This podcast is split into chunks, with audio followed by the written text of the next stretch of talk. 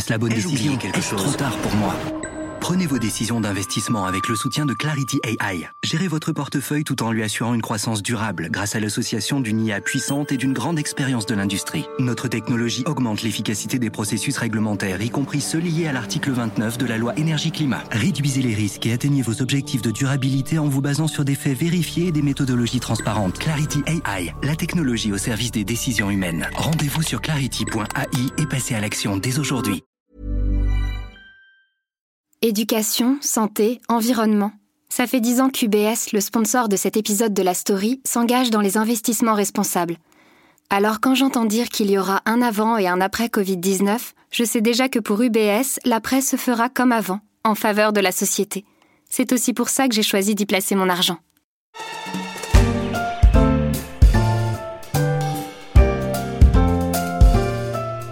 Je ne sais pas pour vous, mais moi, je frise l'overdose photo, ajoute-la et vends sans frais. Télécharge gratuitement l'appli Vinted. Et d'un, je ne vous permets pas de me tutoyer, on n'a pas vendu des vêtements ensemble. Et de deux, j'avoue, j'en ai un peu soupé de cette publicité rabâchée à longueur de programme de télé. Je vous rassure, pas autant quand même que la publicité comme j'aime pendant la dernière Coupe du Monde de foot féminine. Le signe sans doute que je ne suis pas dans la cible. Mais bon, si je vous parle de Vinted aujourd'hui, ce n'est pas pour me plaindre, mais parce que cette start-up d'origine lituanienne vient de rejoindre le cercle fermé des licornes. Je suis Pierrick Fay, vous écoutez La Story, le podcast d'actualité des échos, et on va s'intéresser à ce nouveau symbole de l'économie circulaire dans un secteur de l'habillement en plein bouleversement consumériste. Dans le podcast que la story a consacré il y a quelques jours au Black Friday, Nicolas Rohr, cofondateur de la chaîne de mode Fago, m'expliquait qu'il avait mis en place des bornes de recyclage dans ses boutiques pour donner aux vêtements et chaussures une deuxième vie sous forme de vêtements, de chiffons et même d'isolants pour bâtiments. La seconde vie des vêtements, c'est une habitude vieille comme le soupule, que ce soit les suites qui passent de génération d'enfants à génération d'enfants jusqu'à l'usure, ou les chemises revendues lors des brocantes du dimanche. On faisait de l'économie circulaire sans le savoir. Mais avec l'arrivée du Bon Coin, puis des applications comme Vinted, c'est devenu un vrai business.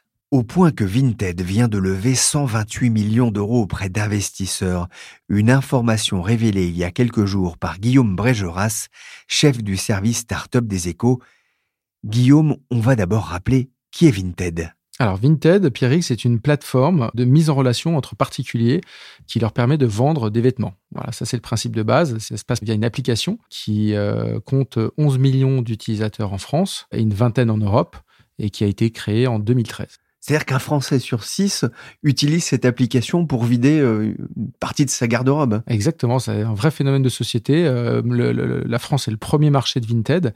Alors, ça n'a pas été toujours le cas, et on pourra peut-être y revenir, mais en tout cas, euh, aujourd'hui, c'est le premier marché de Vinted, c'est la France. 11 millions d'utilisateurs, c'est-à-dire quasiment la moitié de ses utilisateurs en Europe. On disait à l'entreprise, elle n'est pas française, elle est lituanienne. Pourquoi ça a aussi bien marché en France d'ailleurs? Alors en fait, l'histoire de Vinted, elle passe pas au début par la France. Rapidement, ses fondateurs pensent que le gros marché, c'est aux États-Unis, donc ils partent là-bas. Ils brûlent beaucoup de cash et en fait, ils sont à quelques mois euh, de la liquidation. Et à ce moment-là, un des investisseurs propose un sauveur, un monsieur, euh, je peux reprendre une boîte, la retourner et la remettre dans mon sens. Ce monsieur, c'est Thomas Plantenga, qui prend la tête donc de Vinted. C'était en 2017, donc il y a deux ans. Et il décide de tout fermer les marchés, donc y compris le marché américain, et de repartir depuis l'Europe. Et rapidement, en fait, en investissant un peu dans le marketing, il se rend compte que la France est le pays où ça répond le mieux, notamment parce qu'il y a déjà des habitudes avec des plateformes comme euh, Le Bon Coin. Ils avaient déjà levé beaucoup d'argent, effectivement, 120 millions une première fois, donc qui a été en partie brûlé euh, par cette aventure américaine qui a mal tourné. On voit que l'entreprise a une communication assez agressive euh, à, la télévision et sur Internet. Si ya no lo usas, véndelo. If you don't wear it, sell it. Draag je het niet? Verkoop het dan. Il ne l'utilise plus. Vends-le. Et visiblement, Guillaume, euh, ça marche. Ah, en tout cas, en France, ça marche. Euh, évidemment, pour aller chercher des consommateurs, il faut se faire connaître. Le bouche à oreille pour atteindre ce niveau-là, ça peut suffire. Il y a d'autres exemples hein, d'applications qui ont à peu près les mêmes niveaux d'utilisateurs. On pense à Yuka, Too Good To Go, euh, qui sont pas du tout aussi agressifs. En revanche, dans la fast fashion, donc dans la mode, il faut aller chercher les consommateurs. Alors, Guillaume, justement, comment est-ce qu'on fait pour vendre un vêtement sur Vinted? Alors, si vous avez un vêtement à vendre, ce que vous allez faire, c'est vous allez le mettre sur l'appli. Vous allez avoir plusieurs personnes qui vont être. Ça négocie très fort sur Vinted, donc vous avez quand même assez peu de chances de le vendre au prix affiché, sauf si c'est vraiment un très bon prix. Et à ce moment-là, une fois que vous avez euh, convenu d'une transaction avec un acheteur, vous lui envoyez par la poste donc euh, le vêtement. Et à ce moment-là, le vendeur lui paye à Vinted. Vinted séquestre l'argent jusqu'à ce qu'il reçoive le produit. Une fois qu'il a reçu le produit, vous, en tant que vendeur, recevez l'argent. C'est la grosse différence avec d'autres plateformes où on doit avoir une rencontre physique qui est vraiment nécessaire pour pouvoir euh, réaliser une transaction. Qui vend sur Vinted? On a une idée? On n'a pas l'âge moyen, mais on sait que c'est une population plutôt jeune euh, aujourd'hui. Et surtout, la très grosse euh, progression se fait sur les vêtements liés à l'enfant. Donc là, aujourd'hui, ils nous disent que 30% de leur inventaire est lié à l'enfance. Donc euh, c'est vraiment un nouveau phénomène. Alors on le retrouve aussi sur le Bon Coin, on le retrouve sur d'autres plateformes, mais chez eux c'est quand même déjà quasiment un tiers de leur inventaire. Donc c'est vraiment devenu un phénomène. Pour tous ceux qui aiment acheter des vêtements et qui veulent faire ça à petit prix, vous connaissez la folie du moment.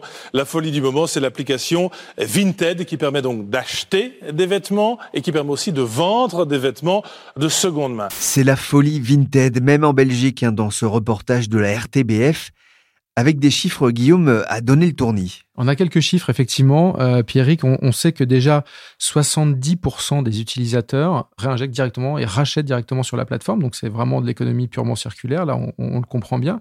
75% des clients n'avaient jamais vendu auparavant. Donc ça, ça veut dire que c'est vraiment un phénomène qui est en pure croissance, ce phénomène d'économie circulaire. 2,2 articles vendus chaque seconde pour un prix moyen de 15 euros.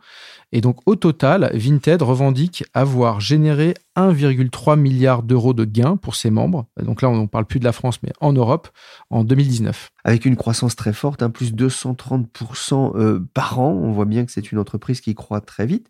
Comment est-ce que Vinted a réussi à, s'imposer en France face au Bon Coin, qui est quand même bien installé, et euh, Vestiaire Collective? Alors, le, le, premier élément quand même, c'est qu'au départ, ils avaient un modèle économique un peu comme Vestiaire Collective et toutes ces plateformes qui revendent des vêtements plutôt de marque, à savoir de prendre une commission. Lorsque Thomas Plantinga a repris la société, il a dit hop, on arrête les commissions et on fait comme le Bon Coin, c'est-à-dire qu'on ne se rémunère pas euh, à la transaction, sauf si on apporte des services en plus tout comme le fait le Bon Coin. C'est-à-dire que si vous voulez être davantage visible, si vous voulez être aidé dans votre démarche, à ce moment-là, c'est un coût et euh, il génère un peu de revenus là-dessus. Mais vraiment, la grosse, grosse différence euh, lorsqu'il a repris la société, ça a été d'avoir cassé cette idée de commission systématique. Ça, ça pose quand même des.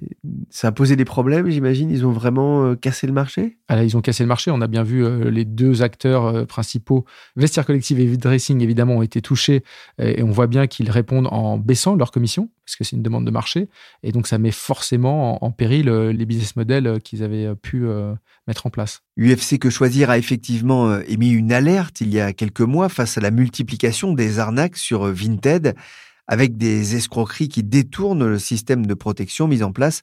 C'est une priorité pour l'application? Tout à fait. La lutte contre la fraude, c'est vraiment un des plus gros problèmes que rencontre l'e-commerce de manière générale, que ce soit les plus gros comme eBay ou des plus petits acteurs, ils rencontrent tous ce phénomène. Et à partir du moment où vous attirez plus de monde, bah, vous facilitez aussi la venue euh, des éventuels fraudeurs. Un dernier mot, on parlait hein, du modèle euh, Vinted qui est de ne pas prendre de commission. Euh, du coup, bah, Vinted n'est pas rentable encore.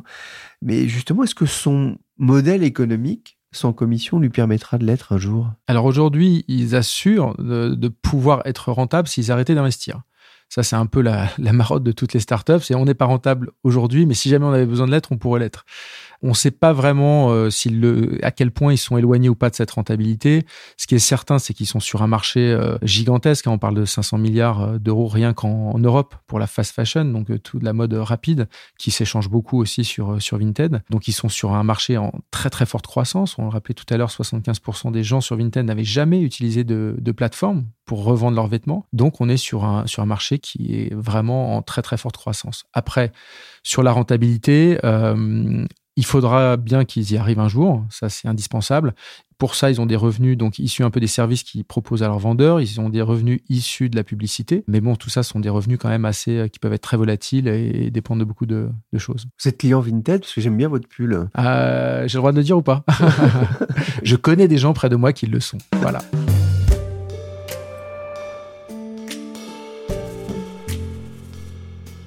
Bon, Guillaume Brégeras n'a pas voulu me céder son pull, mais il m'a bien fait comprendre le succès de Vinted. Cette application est symbolique d'un marché de la mode en difficulté et qui cherche à s'adapter à un changement de paradigme de consommation. Dominique Chapuis est journaliste aux échos. Elle suit notamment toutes les enseignes de mode et je me suis dit qu'elle avait sans doute des explications sur cette transformation en cours. Dominique, le marché de la mode ne va pas bien? Non, effectivement, ça fait 11 euh, ans que le marché recule. On estime qu'il a perdu environ 15% euh, de sa valeur. Donc en fait, ça a commencé avec la crise mondiale en 2008. Et puis on pensait ensuite que ça allait repartir. Et puis finalement, ben, ben non, ça n'a jamais redécollé. On a même eu une petite rechute euh, en 2018 à cause des, des gilets jaunes. Et cette année, donc l'Institut français de la mode estime que, en tout cas sur les 9 premiers mois de l'année, il a déjà reculé encore de 1,3% et devrait donc s'élever environ à 27 milliards euh, d'euros. On pourrait penser que les Français ne s'habillent plus. Pourquoi est-ce que le marché euh, recule autant? Alors, on le disait, il y a eu un effet de la crise économique, mais c'est la seule explication? Il y a eu effectivement la, crise économique. Les, budgets des Français, le budget des ménages sont contraints. Euh, il faut payer les factures d'eau, d'électricité. Et puis, il y a aussi des dépenses qui sont maintenant affectées à d'autres secteurs que l'habillement. Il y a eu la montée en puissance, ben, tout ce qui est la, la high-tech. On préfère acheter un téléphone portable plutôt qu'un vêtement. Et puis, de depuis ces dernières années, en plus, euh, il y a une évolution plus profonde, plus structurelle. En fait, on assiste à un phénomène de, déconsommation, c'est-à-dire que les gens, finalement, ben, ils ont décidé de ne plus acheter de vêtements ou un peu moins parce que ben, les placards sont pleins. Donc, euh, finalement, ben, ils n'ont plus envie de, de gaspiller. Donc, j'ai un chiffre en 2019, c'est 42% des Français qui déclarent avoir acheté euh, moins de, moins de vêtements euh, selon l'Institut français de la mode. Donc il y a un phénomène de déconsommation, vous nous expliquez ça. On voit aussi que les, les Français aujourd'hui n'hésitent plus à porter des vêtements déjà portés par d'autres. Oui, tout à fait. Ça, il y a une vraie accélération en fait depuis deux, euh, deux à trois ans.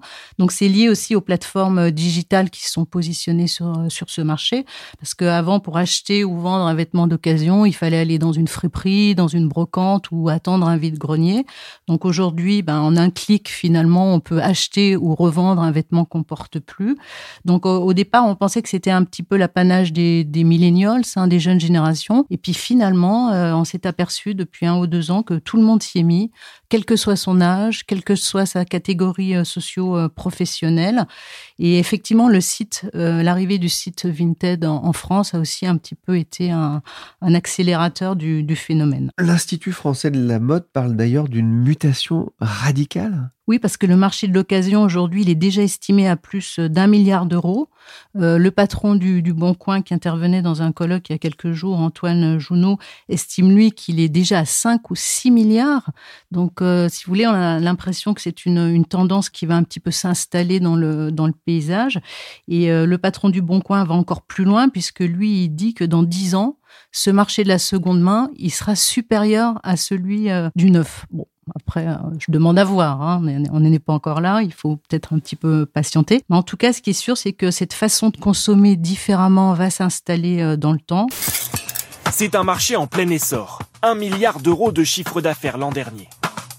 Traquer les bonnes affaires ou consommer plus responsable Pourquoi les Français se laissent-ils de plus en plus tenter par les vêtements d'occasion. Ça ne veut pas dire que les Français se désintéressent de la mode. Hein. Attention, euh, il y a toujours de, nouvelles marques qui naissent un peu tous les jours. Mais bon, euh, aujourd'hui, les gens ils veulent acheter des choses plus durables. Ils veulent savoir aussi où ça a été produit et ils demandent de la transparence sur les prix. Il y a une date clé visiblement en France. C'est 2015. Qu'est-ce qui s'est passé? En fait, 2015, ça fait ça faisait huit ans qu'on était en crise et euh, les enseignes de, mode continuaient d'ouvrir des, magasins alors que le, marché, lui, était en recul. Et dans le même temps, en 2015, on a vu euh, monter encore la concurrence des acteurs d'Internet. Donc, on était sur un marché en baisse avec de nouveaux acteurs qui prenaient des parts de marché. Et puis, euh, c'est à ce moment-là, du coup, que les, enseignes ont quand même eu une prise de conscience et qu'elles ont décidé effectivement de, commencer à fermer des magasins. Et 2015, rappelez-vous, c'est le groupe Vivarté qui annonce euh, ben, un, important place social. C'est là que sa principale enseigne, euh, indique qu'elle veut fermer un magasin sur deux et supprimer 1500 emplois.